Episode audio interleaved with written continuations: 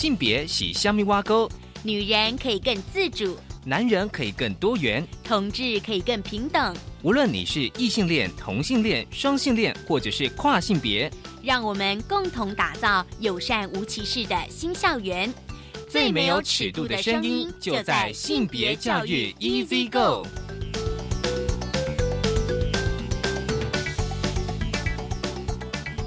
Hello，大家午安，欢迎收听教育电台性别平等 Easy Go，我是温龙，不晓得这礼拜大家过得好吗？其实今天节目一开始想跟大家分享这一两周，我觉得其实是非常重要的新闻哦。这是高雄市的瑞祥高中生命教育课程哦，引起了一些争议，是因为在生命教育课程邀请了同志咨询热线协会的南部办公室的四位志工到这个学校去分享生命教育，后来呢，却因为校外的家长哦，就是打电话关切说，哎，学校办这活动是不是有一些问题哦？所以就把这个课程暂停，当然引起的一些效应跟讨论，我们稍后来聊。今天的性别慢慢聊，想跟大家聊的是一本书，书名是《幽暗的国度》，它有个副标《障碍者的爱与性》。很高兴我们邀请到了这本书的作者陈昭如，昭如来跟我们分享这本书。好，我们先进行性别大八卦。性别大八卦。今天的性别大八卦，想跟大家来聊一下，就是高雄市的瑞祥高中哦，因为就是邀请了同志咨询热线南部办公室的四位职工来分享这个生命故事，但是呢，最后因为就是校外的红星家长呢，就是电话关切，所以呢，学校就把这些课程给暂停，但就引起了一些的讨论啊。这是在五月十四号到五月二十二号呢。瑞祥高中的学生自发性的在教室外挂上彩虹旗，并且向校方表达对课程和友善校园的支持，并且争取自己的受教权利。哦，所以呢，呃，就是有一些的性别团体呢声援哦，这个老师还有学生哦。我觉得哦，比较有意思的是哦，我们先来看一下这争议是什么哦。因为瑞祥高中的教务主任他就是说明，就是哦。呃，接受了媒体采访，指出其实呢，学校是在五月十五号呢接到家长的质疑，就是说，哎，生命课程是否经过学校审议？那学校呢调阅了一百零五学年度的课程发展委员会的会议记录呢，确认相关课程其实是没有经过审查的程序，其实是有不足，所以呢，学校就暂停了生命教育课程。可是呢，呃，举办这个讲座的谢佩珊老师，他说哦，他自己在瑞祥任教超过二十年，而且呢，担任多届的课发会的委员，但是呢，从来都没有审过任何的自编教材，所以呢，他非常的想要了解，说像高一、高二现行的好几科多元选修的课程的自编教材内容。其实呢，都有送这个课发会逐一审查过吗？哦，显然是没有，所以这个其实是有一些争议。不过，我觉得应该肯定的是学生的行动。其实很多人都会觉得说。高中生了解吗？其实哦，如果大家仔细去看这个新闻，我觉得非常非常的重要哦。因为呢，有一篇就是呃来自学生观点的投书，这是高一的学生，瑞祥高中高一的学生，他说呢，我觉得每个人都有权利去决定自己的人生和伴侣。知道了有这样讲座，其实我很期待能够更了解到性别平等教育的内容，吸收更多的知识。但是呢，学校居然在演讲当天突然说要取消讲座，说是因为内容不妥当，所以要取消。而这位学生呢，他就说他有同学听到第一场的讲座，因为之前学校有办过类似的讲座，而同学告诉他说，内容一切都妥当，讲师讲的也很清楚。并不是学校所说的那样。其实有时候我觉得，到了高中，我觉得现在台湾有很多的高中生，其实对性别平等教育的个尝试啊，我觉得会不会有时候反而会超过了我们那个学校的老师，还有就是家长啊？我觉得这的确是一个非常重要的一个议题。所以呢，许多的性别 NGO 团体呢，他们就是开了在那个。高雄市教育局开了记者会哦，就是说他们呼吁，我觉得这点很重要，学校的课程发展与审查机制应该建立全面而且可行的标准。而并不是针对单一科目进行审查。性别平等教育是专业的领域，教师的专业自主权应该受到重视。而且呢，接下来很重要，教师基于社会变迁、教学现场以及学生需求而提供的专业判断，应该在学校课程发展委员会受到重视，持续的关注。这是今天跟大家分享的性别大八卦，稍回来性别慢慢聊。性别慢慢聊，欢迎再回到教育电台性别平等一这个，我是温龙。我们现在进行单元是性别慢慢聊，进慢慢聊，刚刚聊什么呢？进慢慢聊。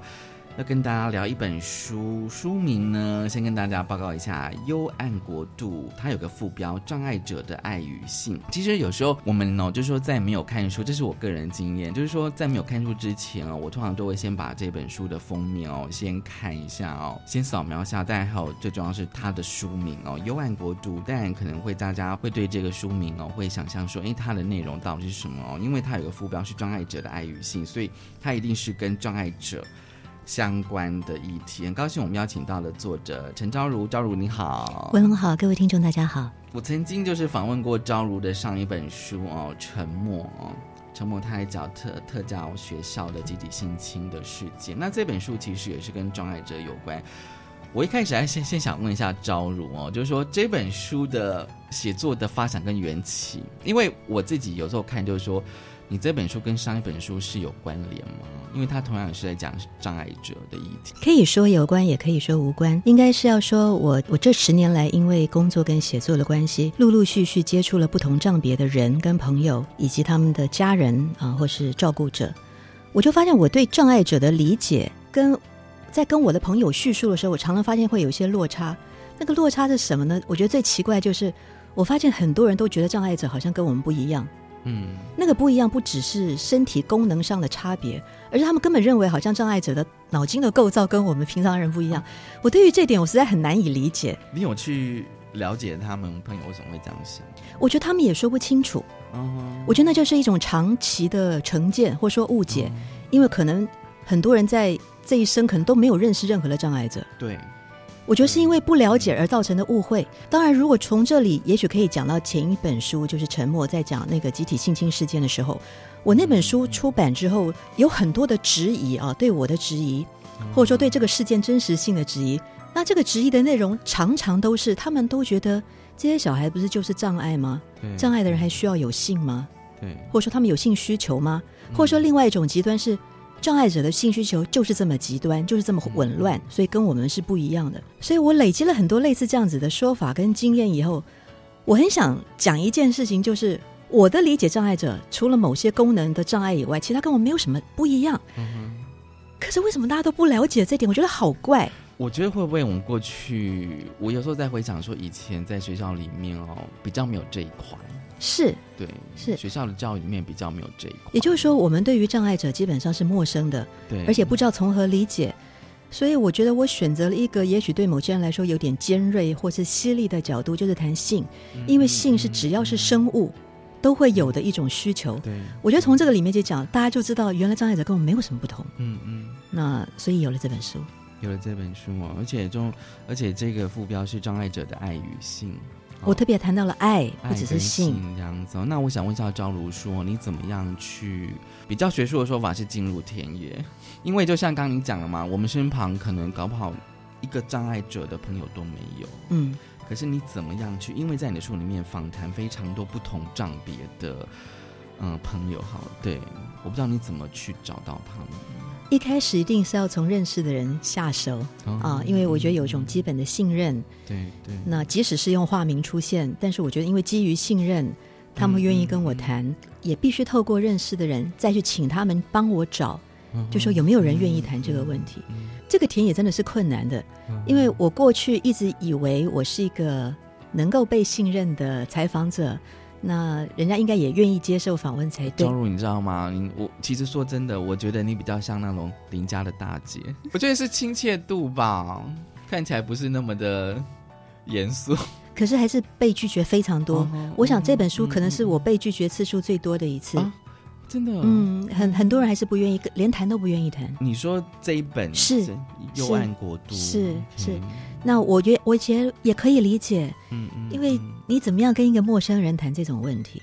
哦即使我我不一定要谈的很露骨啊，我我觉得这也不是我的重点嘛。嗯我觉得有时候是我想了解的是他们面对的问题处理的态度，呃，以及他们的经验，身旁的人对他们的反应是什么。对我其实也都想好了，就是我觉得我我不是要问那么私密的事情，嗯。可是还是很多人退却，而这个退却，我觉得不只是当事人，还包括社工，还包括他们的家人，嗯都嗯。都拒绝，嗯。所以我是有点挫折了。那挫折当中，你怎么样再去怎么讲，有那个动力继续想要找到你觉得是可以谈的一些事情？因为已经决定要写了，非写完不可啊！这是这是我的好学生的态度，就是功课做了开头，好像一定要嗯我觉得做完。表示说你有那个动力跟毅力，你一定要完成这样子去发掘。我觉得也是有一种好奇心吧，就是我想要理解这个问题。其实我觉得我写每一本书上都是那个动力是来自于我其实也不懂，对，我想要弄懂。对，那弄懂就是我的方式就是透过写作，嗯嗯因为没有别人写过这个问题嘛，那只好我自己写，那就想办法把它弄清楚吧。这个也是我真能想到，就是说我现在就是说看，就是好像台湾应该讲在中文的出版里面，好像真的比较没有谈根本障没有障碍者的爱跟性这样子。对，呃，有些片段的文章，对，会处理到。那我知道学院里面也有少数的研究身对，心障碍的人，对，但是嗯处理的面的，我觉得还比较不太一样。对，因为他们不太能够还原到人的嗯状况，嗯因为学术研究就是学术研究，它还是有它的某一种规格或者说嗯限制。可是对我来说，我我其实很一直或者说我写作的习惯吧，我一直很想理解的是人在那个问题或者现象里面的处境跟状态是什么。？这个东西不太是学术研究能够回答我的东西。嗯，台湾就是目前还比较没有，也许有些研究者他们私底下有收集那些故事，但是哦他们对对对。变成文章或是论文的时候没有那些东西出来了。也许我不知道，那个会有伦理上的问对题，对所以我有学术伦理上的问题，所以我我会想补强这个，嗯哼。所以当然事前也都会跟受访者说清楚，就说这是要发表的哦，会出版，可以吗？啊，我写完会给你看，嗯你要用真名吗？啊，等等嗯，当然事前会说清楚。嗯哼，所以我在想说，就是说你现在去找，比如说身障呃障碍者哈，因为有很多的障别这样子哦，你找到他们之后，我发现说你这本书的呃触及的面向其实是蛮多样的。蛮多，不只是谈生长者本身哦，包括照顾者，嗯因为照顾者可能是他的家人，或者是他的外呃，他可能是找外籍帮佣哦，那也可能是机构照顾的哦。那我在想说，当你开始慢慢去找到可以谈的受访者的时候，你怎么开始去铺陈这这些面向？因为我觉得每个面向都是一个议题耶。所以这也是写作上的某种两难吧啊。嗯嗯我如果真的要认真做的话，我其实很喜欢有一套书，我我不知道听众朋友们看过，叫《背离清源》，嗯嗯，有啊嗯嗯。它也是讲了好多不同的各种障碍的人，他们的家人故事什么的。对。那可是那个作者他花了十年的时间访问三百个家庭，我没有这个时间跟力气，而且人家是有 foundation 支持他这个计划，我没有，我就是一个人，所以我我必须在有限的时间跟资源之下，我尽可能的想做到周全，但是因为真的是触及的议题实在太太广，嗯，所以我只能大致的去点到某一些东西。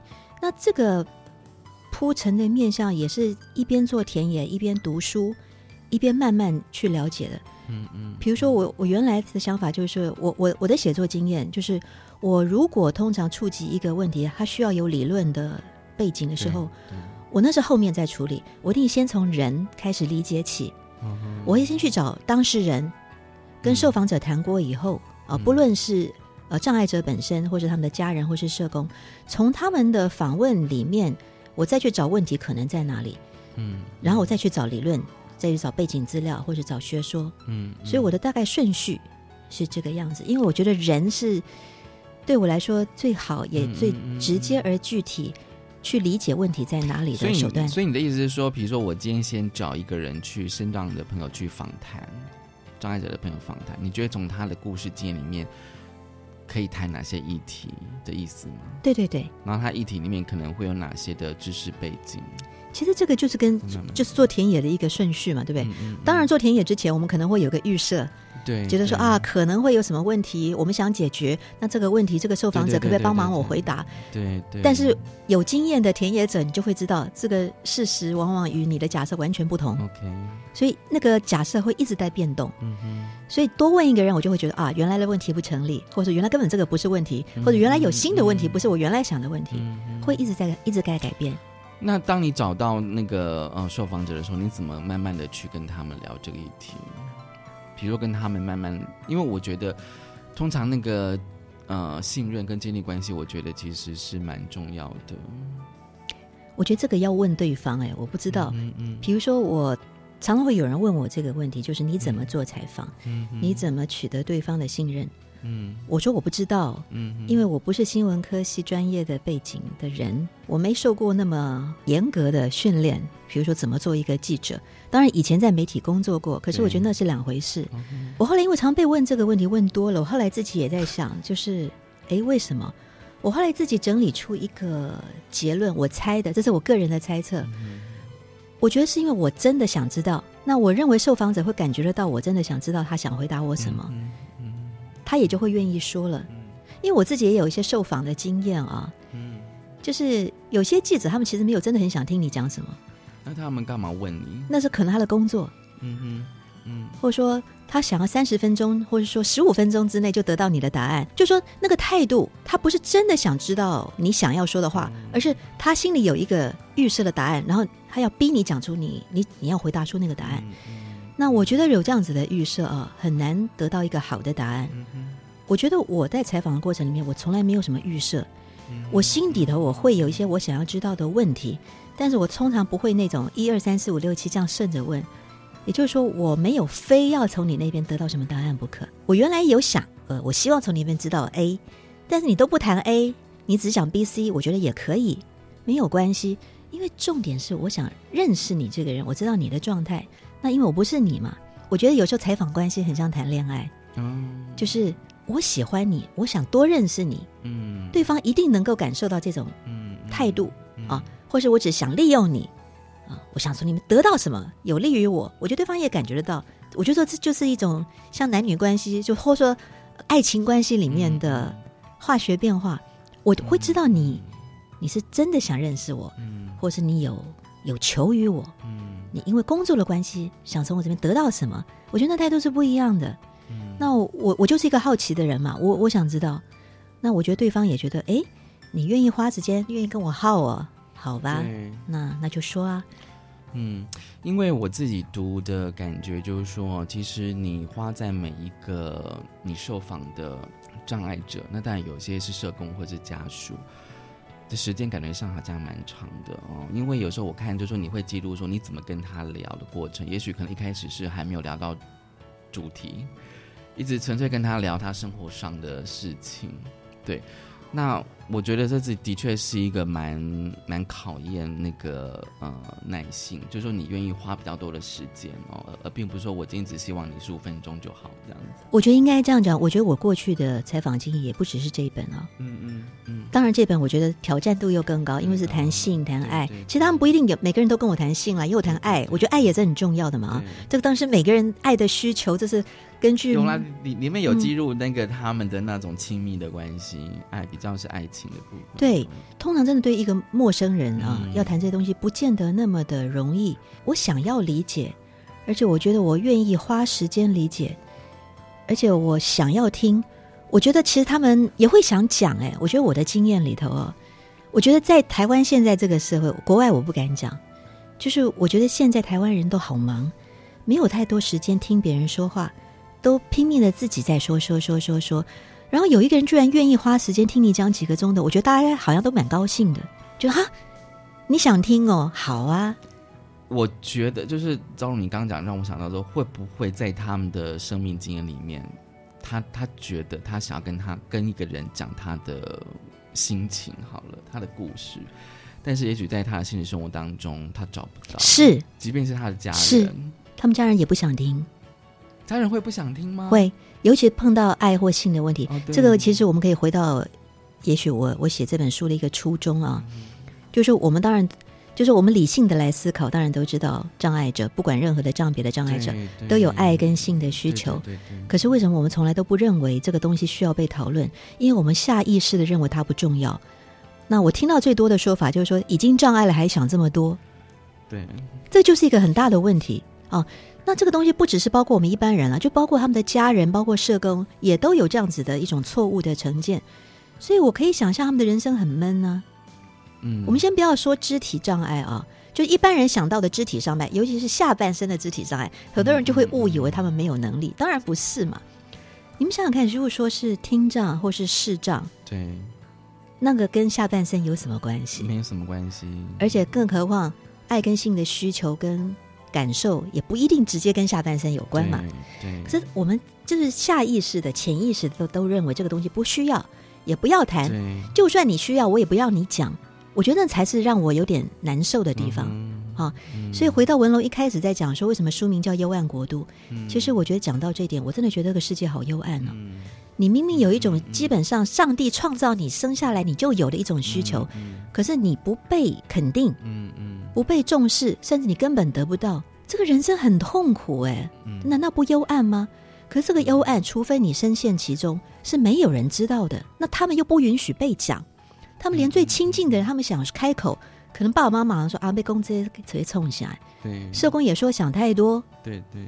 讲多了，他们也会觉得好像很丢人。我在想，为什么这种东西讲了叫做丢人？我们每个人都是一样的，可是我们讲，为什么没有人觉得我们很丢人？嗯因为我们不需要讲，我们就可以有嘛。可是障碍者他很多的状况是他不说，没有人知道他有需要，也就不会帮助他得到这样的需要。嗯我就说，像视障或是听障，他们在肢体、在活动、行动上面，呃，比较没有障碍，可能他还比较容易有机会得到他们的爱跟性，这是幸运的。嗯可是很多不是啊，比如智障，很多人他根本连家门都出不去就是，他移动上有点问问题的他连认识家人以外的人的经验都不可能有。嗯嗯你要他怎么样得到爱跟性？他连触摸别人的机会都没有，嗯，这怎么办？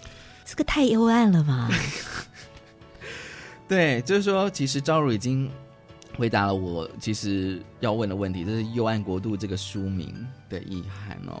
不过这个书名有时候觉得发现说，跟你写作的那个呃风格跟口吻，我发现就是说，那个我读完之后，其实，在幽暗当中，我觉得是有一点点的，还可以看到一点点的光线，这样。呃，这个可以分两个部分来谈啊。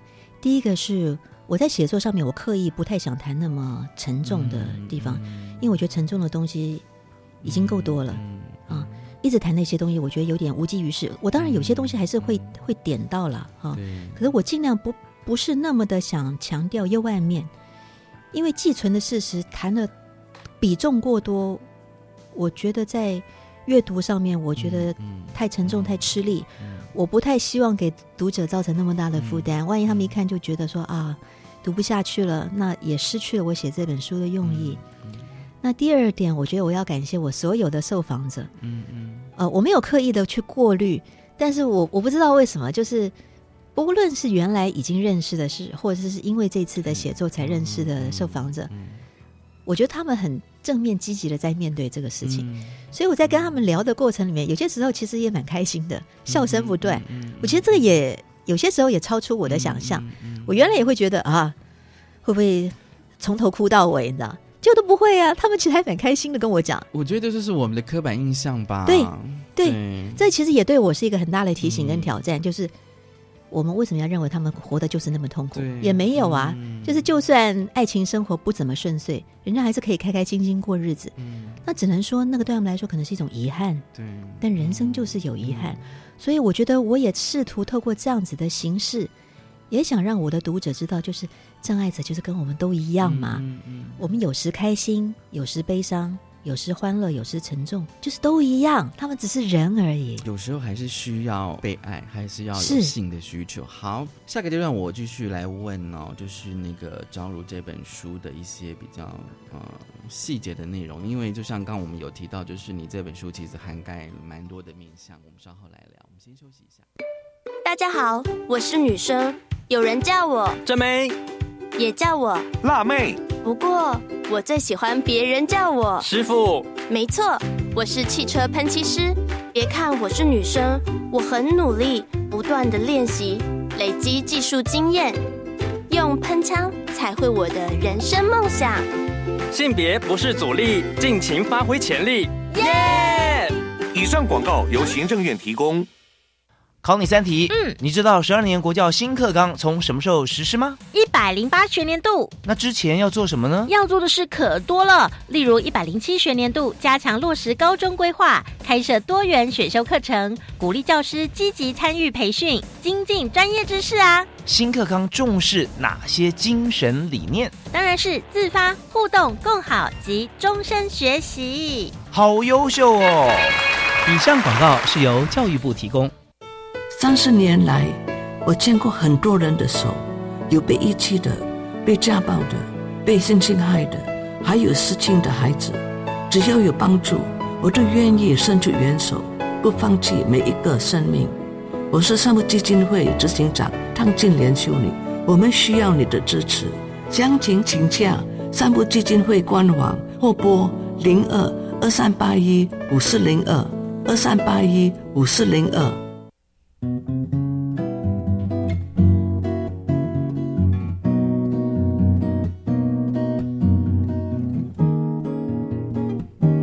我是苏命苏米恩，你现在收听的是教育电台。Open your mind，就爱教育电台。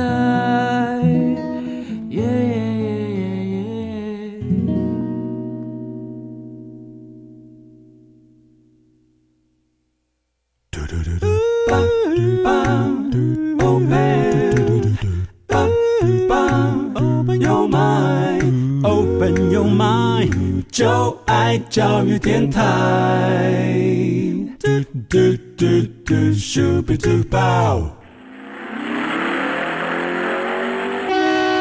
性别慢慢聊。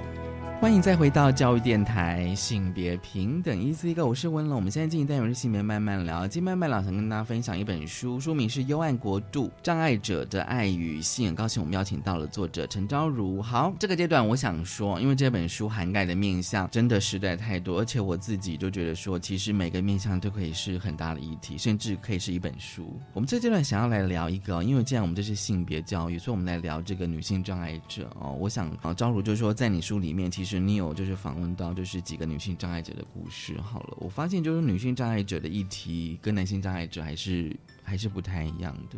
这个也是我一开始会很想了解的问题。当然，最先一开始找到愿意跟我谈的一定都是男性，他们意愿比较高，而且会觉得比较无所谓。找女性就很困难，一直找不到，托很多人找认识的人，这样子找十个可能就只有两个愿意。嗯嗯，这样，然后后来可能就再也找不到别人了。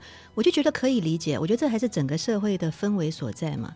就说即使是像我们这种非障碍的人，我如果去跟人家说啊，我好想谈恋爱哦，我好想干嘛干嘛，我觉得我大概很难也在公开场合说得出口。更何况是对一个陌生的人讲我这么私密的感感觉。可是说真的，我原来啊，我从来不知道这样子的话对障碍者的女性来说特别的难。这也是我后来在做田野之后发现的差异。因为即使是没有接受我正式访谈的女性障碍者，我发现他们从小到大的经验都有一个共同点，就是他们大部分都是很小的时候就有障碍的人啊，不管哪一种障别。他们都告诉我，他们从小他们的家人就告诉他们说：“你这辈子别想结婚了，就是你这样子的女人是不可能结婚的，因为没有人会要你。”这是他们所有人共同的经验。这点其实让我很惊讶，我就会觉得为什么？我当然可以承认，就是说，任何有一种障碍的人，他当然就说现实一点，在现实的婚配市场上面，他们绝对不会是抢手货。但是为什么他们爸爸的妈妈鲜艳的就认为你不可能谈恋爱结婚？这让我觉得有点怪，但是我认为认为这样子的一种观念跟看法啊，影响了他们这一辈子对于爱情、婚姻的想象，所以很多人根本一开始就是固步自封，他也相信了这种魔咒，觉得我这辈子就是跟爱跟性无关。嗯，那如果是努力积极追求争取的人，过程也是伤痕累累。对，因为这个社会他们喜欢的对象，可能也对他们有某种成见。嗯，觉得你的障碍。可能不只是我现在看到的这个身体器官哦，可能别的也有。那所以如果没有真正的交往的话，是不会知道那个差异在哪里的。对。可是我就觉得这个又回到我刚刚前面说过的，我写作的一个最根本的原因。嗯，到底障碍者跟我们有什么不同？对我来说没有什么不同啊，都是人嘛，不是吗？只是有些人可能脚不方便，有些人可能是耳朵听不清楚，有些眼睛看不到。除此以外，有什么跟我们其他人不同？嗯哼。可是整个社会的氛围、偏见跟歧视，让我们跟他们都认为他们跟我们不同。对对，再加上这个整个社会对于女性有一种比较保守的态度，以至于他们女性障碍者对于性跟爱的渴望。我觉得就就一直被封死在那里了。这又回到书名，这个世界多么幽暗呐！我们从小就希望长大能够变公主，嫁给白马王子，但是我们长大也知道这是假的。可是我认为他们连从小连做这个梦的机会都没有，因为他们不做梦，因为他们相信他们这辈子不可能有梦。这不幽暗吗？我其实作为一个女人呢，我我觉得我听到他们跟我讲这些故事的时候，我很难受。哎，我们还有做梦的机会，他们连梦都没有。就是他从小爸妈就跟他这样讲了，就是你这辈子也不要有任何的，不只是爸妈，我觉得包括他的他们长大的过程里面的老师到朋友，都会觉得想太多。你这辈子呢，就好好的过你的日子就好了，啊，不用想这么多。其实像一个人也没什么不好啊。我要不要决定一个人，这是应该是我自己的决定，怎么会是别人来告诉我你这辈子就去就只能一个人呢？只能这样这样。为什么？只是因为他的身体有某种障碍，我就觉得其实我听到这种第一个反应，有时候是有点愤怒。嗯嗯，就是为什么？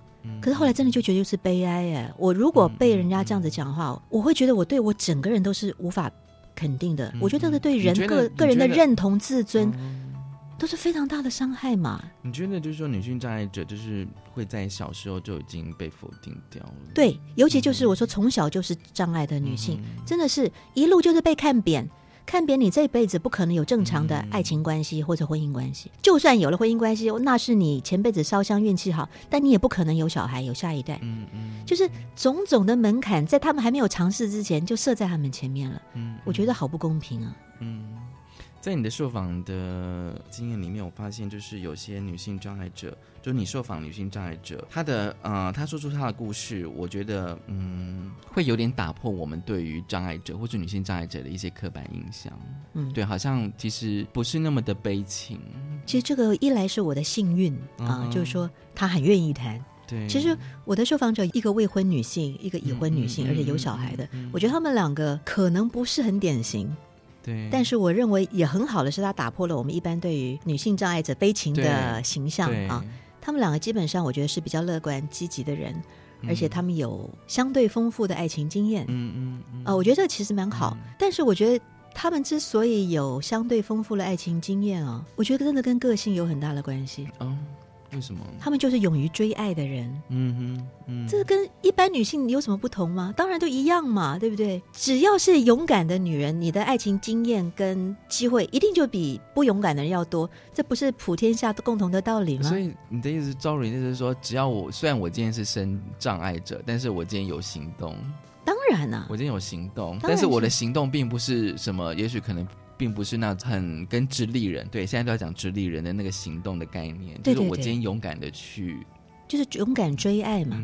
我觉得应该这样讲。我从他们两个身上，我也看到了一个很好的一种个人的特质啊。对，就是我觉得他们是喜欢自己的人。嗯哼，哦，我觉得这点也适用于所有所有每一个勇于追爱的人，不管是不是直立人，就说一个喜欢自己的人，嗯，他就容易散发出一种让人喜欢的特质。你会想亲近他，跟他做朋友，甚至是追求他，跟他变成有婚姻爱情关系。我觉得每个人都是这样嘛。对我他们两个身上，我就觉得他们就是可爱的女人，我很喜欢他们，所以我当然能够想象，难怪会有人想追求他们，让他们有爱情关系。嗯，那虽然不见得最每个每一段爱情关系都是美好的结局，对对，可是人生不就这样吗？嗯，对不对？谈了十段恋爱也不一定就会修成正果啊，更何况什么叫修成正果呢？爱情里面就是有苦有乐嘛，你尝什么标准答案？你尝过了，那个里面就是有得到快乐，那就好啦。我觉得他们也不会后悔，这很好啊，这不就是正正确的人生观吗？嗯，哦，我觉得这两个例子，如果说在书里面有任何励志的含义的话，我觉得励志的含义这样子，也就是说不需要妄自菲薄嘛。我觉得他们虽然身体有障碍，但是我觉得他们其他的部分，嗯，爱情观、对人生的态度，其实我都有觉得有很正面、很积极、乐观的部分，也很值得我效法跟学习。其实我我认识他们两个以后，我有时候也会想啊，对啊，人家人生经过那么多很大的挫折，尤其是其中呃书里面的小玉，她不是天生的障碍，她是在十八岁那年因为车祸，哦，整个下半身就瘫痪掉。他都那么积极的让自己康复，嗯啊，还去考大学、念大学，然后也交了好几次的的男朋友，人家很快乐啊。失恋了，擦擦眼泪就再来交一个啊，也没什么不好啊。那现在当然他算是蛮快，真的是很幸福啦。先生对他很好啊，有个可爱的小女儿。可是我认为这些幸福跟快乐有百分之八十是他自己争取来的，争取，嗯因为现实的条件没有提供他任何好的。机会，但是他不放过任何一个他认为可以让他幸福的可能性，所以我认为是他的个性跟他的态度，决定了他日后有这么好的快乐的生活。那不知道就是说，在他比如说，若以这个这两个就是你受访的女性啊障碍者好了，嗯。我不知道，就是说，在你自己的观察，或者说你在访谈的经营过程当中，他们旁边的支持的体系，家人啦，或者是照顾者，或者是他的伴伴侣，对对对，伴侣，这个非常重要。嗯哼，啊，就是比如说，我知道了这两位女性，其中一个家庭的支持非常强，嗯嗯，就是他们不管你做什么啊，结不结婚什么的，就是随便你，嗯，所以他可以过得很自在。但是另外一个，我觉得那个支持啊。比较不是他的家来自于家人，而是他自己就是一个障碍唱权者。他很在意这些东西，所以他会去找，他会努力的自己去找他的支援是什么。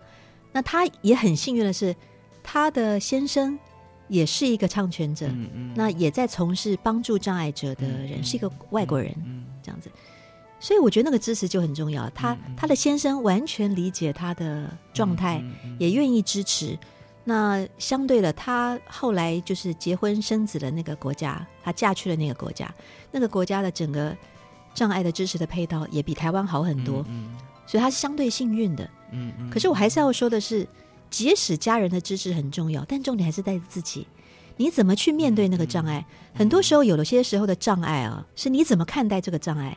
你是想去突破那个障碍，或者觉得啊障碍在这边，那我过不去了，太一样。当然，这个是最乐观的说法了。我不是说现存的客观的障碍的条件不存在，嗯嗯，而是说即使存在，你怎么去面对这个条件的限制，嗯，想办法去突破，或是唉声叹气，这是不太一样的事情。你这样讲会突然想说，即便是直立人，我们生活中也是有一些障碍，这样子是啊，那个障碍的的概念可能程度其实是会不太一样的，是。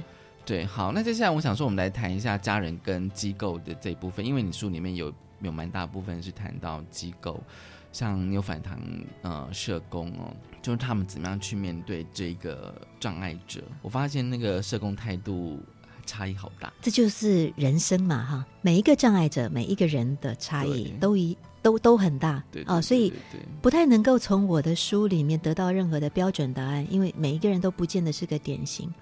但是我要谈的就是说，我还是认为这就是回到态度。我其实我也觉得有点遗憾的是，我在访问的过程里面，愿意跟我谈的社工很少。哎，这又来了。原因是你知不知道？你有自己去？我得到了有一种回答，因为我也是要透过社工去找愿意谈的社工啊。我自己认识的社工不是很多，有一个社工是告诉我他认为的理由。是说，呃，他去帮他去帮我问他的朋友同事，人家都不想谈，我就问他为什么？是因为我的关系呢？要写书的关系呢？还是怎么样？这个社工朋友他告诉我的理由是说，他猜这些朋友不想谈的原因，是因为谈了又能怎么样？因为只是凸显了他们的无力，或是他们的不知道该怎么办。那可能也反而凸显了他们的渺小，那就不要谈嘛，因为谈了又能怎么样？可是不谈。就完全不能改变什么，因为没有人会知道啊。不是每个人都想改变这个世界嘛，对不对？我觉得这也是跟每个人对自己的身份的定位有关。我觉得比较比较应该说比较有趣、嘛吊诡是说，因为比如说社工他工作有点像是人，我觉得跟比如说我今天是个编辑，工作像是书，我觉得人是是生是生命的。然后你也发现说，也也也许我是个社工，在那个环境下工作，发现说我除了面对照顾者的议题，比如身上的他要有。性这个议题，我发现这个体制、这个这个法令的制度是这么的不支持，可是那我还是必须要在这个环境下工作的时候，嗯，我如果是我会觉得很痛苦。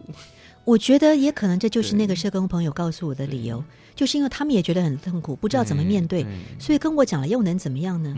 我也不能可能改变，他们也不能改对。而且我认为大家都悲观的认为这样子的情况，可能在三五十年之内也都很难改变，所以那就算了。因为谈了只会更无力而已。我猜了，我觉得我可以理解那种心情哎，我我也尊重他们了。当然我不认为就是说每个社工都是因为无力而不想谈，也有可能我运气不好，我就是没碰到那么多想跟我谈的社工。也许出书以后就会冒出来很多人想跟我谈了，也说不定啊。我觉得这个也无所谓，但是只是说我想要提出来，也是想要透过我的角度来告诉其他人，就是说这个东西其实是值得被重视，也应该被公开讨论的。那有些人也许基于职责或是他们的工作不方便谈哦，对，有可能透过我的书告诉他们，他们有这样子的困境，那让更多人关心，也许透过更多外围的人的关心跟讨论，会慢慢的去改变这个圈内讨论或者处理这个问题的文化。这个是我我主观上的期待，会不会成为客观的事实？我不知道。而且在书里面，你有就是访谈到一些社工，我觉得他。还是还蛮进步，对他，他看到了呃障碍者有性的需求，甚至他想要帮他们解决解决，对对。你知道我看到这个的时候，哇，台湾还是有希望。有，我觉真的，我觉得其实我个人的理解了啊，其实有这样子的观念的社工，不见得很少，嗯，但当然绝对不会是主流，对啊，一定有。但是大家会默默的帮忙，绝对不可能说出来，因为这一定是违反现有的工作伦理，甚至是法令的，所以不能说嘛，只能默默的做。我觉得我能够理解，就是他们为什么不能。那感觉上就好像说，为什么今天这个障碍者他可能肚子饿了，你可以提供他食物，可是他如果有新的需求，那你要怎么样去协助他？如果他真的主动跟你讲的时候，那你怎么去？协助他呢，所以这也是我认为我在我这本书一个我文龙完全切到重点了。我觉得我其实这本书我最想谈的两个大的议题，一个就是障碍者跟我们每个人都一样，没什么差别，包括他们有性的需求跟想象，还有爱。对。第二个就是我觉得我很想要打破整个社会对于性的这种别扭的、尴尬的、禁忌的态度。就既然他是人。之所以为人存活下去的一个重要的一个元素，对，为什么大家都不能谈呢？这不是什么丢脸或是禁忌。我其实觉得，我觉得很多人都觉得丢脸，就这个事情就是不要谈，觉得羞耻。我觉得好怪哦。我觉得会不会是说我们从小不不晓得该怎么谈性这件事情，所以所以到长长大会是是，所以为什么性性教育或者性平教育这么重要的关系，就是性的需求。它不只是器官的问题而已，是人之所以为人。我就说，其实我认为性跟爱，这这这是一体两面嘛。我觉得我们大家在谈性或者性教育的时候，太着重在那个性器官跟性行为这件事情本身了，而忘了性随之而来的很重要的是爱。人都有被爱的渴望，也有爱的能力。那伴随而来的很可能就是性。可是大家在谈性教育的时候，都只谈性不谈爱，这就完蛋了嘛？就是把这两个切割开来，这不对。所以我也企图把这两个合在一起谈，这也是书的副标，叫做“障碍者的爱与性”。对对。如果说好，我先说服了各位读者，障碍者跟我们没有什么不同的话，嗯，接下来我就要问的问题了：障碍者需要爱，难道跟你不一样吗？跟我们不一样吗？对。他还是有他的需求，这方面的需求。对，所以既然我们肯定了障碍者，嗯，当然也需要爱情。那接下来就会有性啊，嗯嗯。而且性有些时候不一定完全只有性行为而已，有些时候不需要性行为也有爱耶。嗯嗯嗯。哦，这这这是这是一个同样一件事情。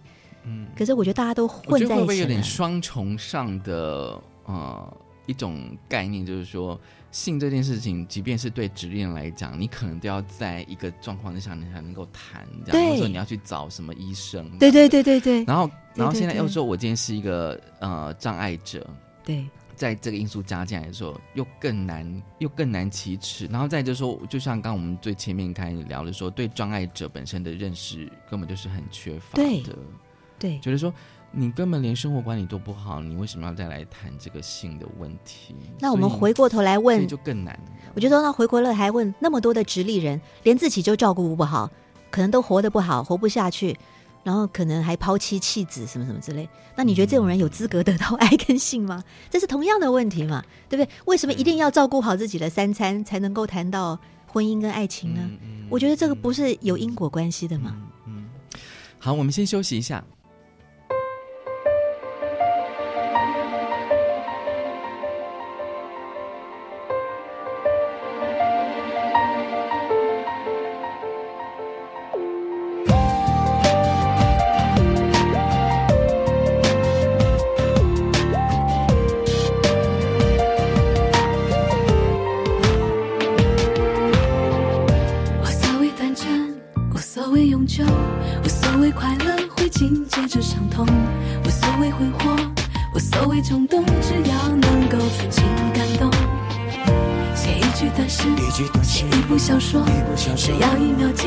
就能够隽永。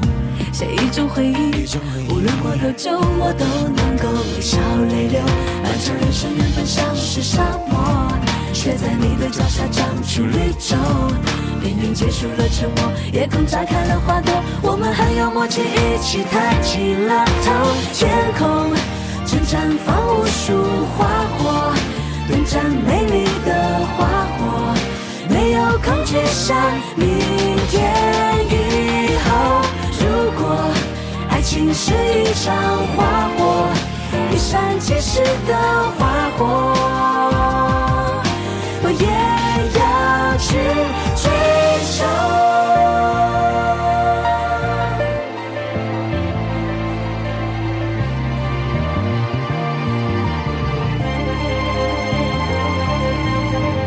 什么是折磨什么是享受在爱里折磨我都会享受。什么是付出么是收获，什么飞蛾总是扑火。谁算是贫穷，谁算是富有？谁打翻才是在夜空挥霍？谁改变了我，让我终于能摆脱平凡的那个我？漫长人生原本像是沙漠，却在你的脚下长出绿洲。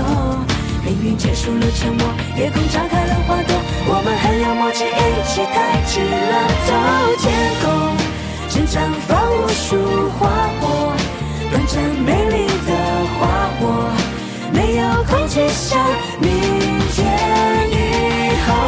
如果爱情是一场花火，一闪即逝的花火，我也。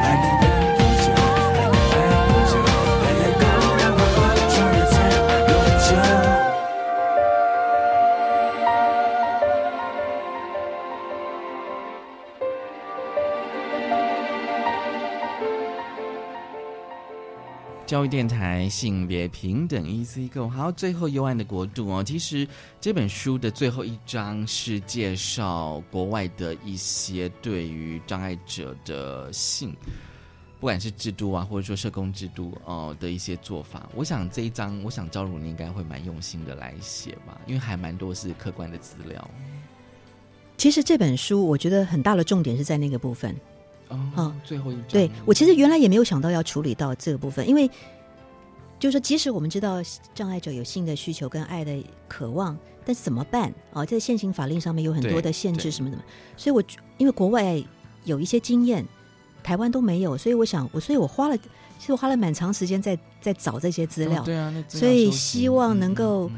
透过国外的制度政策做法，比如包括性代理人、小性辅导员，或者说社工制度，或者说社会福利，有很多种做法，可能可以帮忙解决这些问题。可因为这些部分比较硬，也比较资料性的东西，呃，讲起来有点复杂。呃，各位听众朋友有兴趣的话，可以买本书来看哦。对，我觉得就是让我，就是让我真正的感觉到说，哦，比如说在欧美国家他们怎么做，甚至在日本哦，我觉得的确是蛮有帮助了解的。嗯，其实最后我想问一下那个昭如哦，就是你写作的心情好了哦，因为我觉得我自己读完了之后，我觉得这个呃，就是让我觉得，哎，读完之后还好不会那么沉重。嗯，谢谢，还好。对，我不知道这个是你的写作的训练吗？还是应该说这是我的写作的策略。策略，就说虽然取了一个幽暗的书名啊，对，但是我我觉得也是要尽量避免讲太多沉重的东西，因为我知道沉重的东西即使是事实，但是无助于阅读，很多时候可能反而会阻碍了阅读，因为会很难受，会看不下去。对，所以我基本上我我会尽量希望把那个沉重的部分。减少一点点，嗯嗯减少的，但是可以有客观事实的描述，但是我尽量让我自己的心情不要那么沉重的一直去提它。嗯嗯，那这个也是我过去这几年来我一直在思考了我某一种写作的一种角度吧。虽然我人家都说我是记者出身，所以我的记者的采访这样这样那样那样，可是我对于我过去的作品啊，我不太自认为我是一个优秀的或者好的记者的。写法，因为我觉得，如果就某些传播学者的角度来看，我的书可能不见得那么的客观，我不一定是绝对正反两面都讲的那么清楚，或者说有些时候我可能呃受访的比例上面不具不是完全的平均平衡啊，或者说有有一种比较通俗的讲法叫做各打五十大板，我的写作从来不太是这样，那这个是我是我有意识的这样子处理。是因为我认为，再怎么样客观理性、自认公正的作者，嗯嗯，多多少少还是难免能不能逃脱自己主观上的某种看法跟意愿，嗯嗯，所以我尽可能的在素材的选择上面做客观的描述，嗯嗯，但是我不那么绝对的逃避我主观的对于某些议题或是人的感情，嗯嗯，因为我觉得既然避免不了，我就不假装我完全客观，嗯。那这个可能跟很多的记者的态度会不太一样，也就是说，我会把我个人的某一些感情，对。我对于受访者或者某些事情的态度，对对，我会放一点进去。我不强调，但是我也想让我的读者知道，我不是没有立场跟态度的。嗯，但是我也不希望我个人的立场跟态度完全左右了读者对于这个议题的理解。嗯嗯嗯。因为我自己读，就是你的文字里面其实会有一点带有作者的感情，嗯嗯，或是观点好了，嗯，我觉得有，我有读读到这样子的的感觉，但是基本上我觉得，就像刚刚讲，不会阻碍阅读。甚至我觉得，呃，我其实是喜欢这样子的写作的方式，因为它毕竟是一个社会议题，就是读起来不会这么的让我觉得很很僵硬，然后很难去接受。这样，那当然我当然就是说对这议题有一点点的初步的认识嘛，对哦，所以我觉得有时候不同的作者写出来的东西，即便是同个议题，我觉得真的是呈现出来的结果会有点不太一样。对 我自己的感觉，作为一个作者啦，对，是这样子的。今天真的很高兴，呃，朝如来跟我们分享他最新的作品《幽暗国度障碍者的爱与心》。我其实是蛮推荐的哦，对，因为其实我们过去呃前阵子有跟大家来聊这个守天使嘛，书里面也有谈到守天使。对我相信大家对于障碍者的议题认识还是不够深刻哦，希望透过这本书能够更加去认识障碍者的爱与心。谢谢朝如，谢谢，嗯，也谢谢大家收听今天的性别平等，一字一个，Thank you.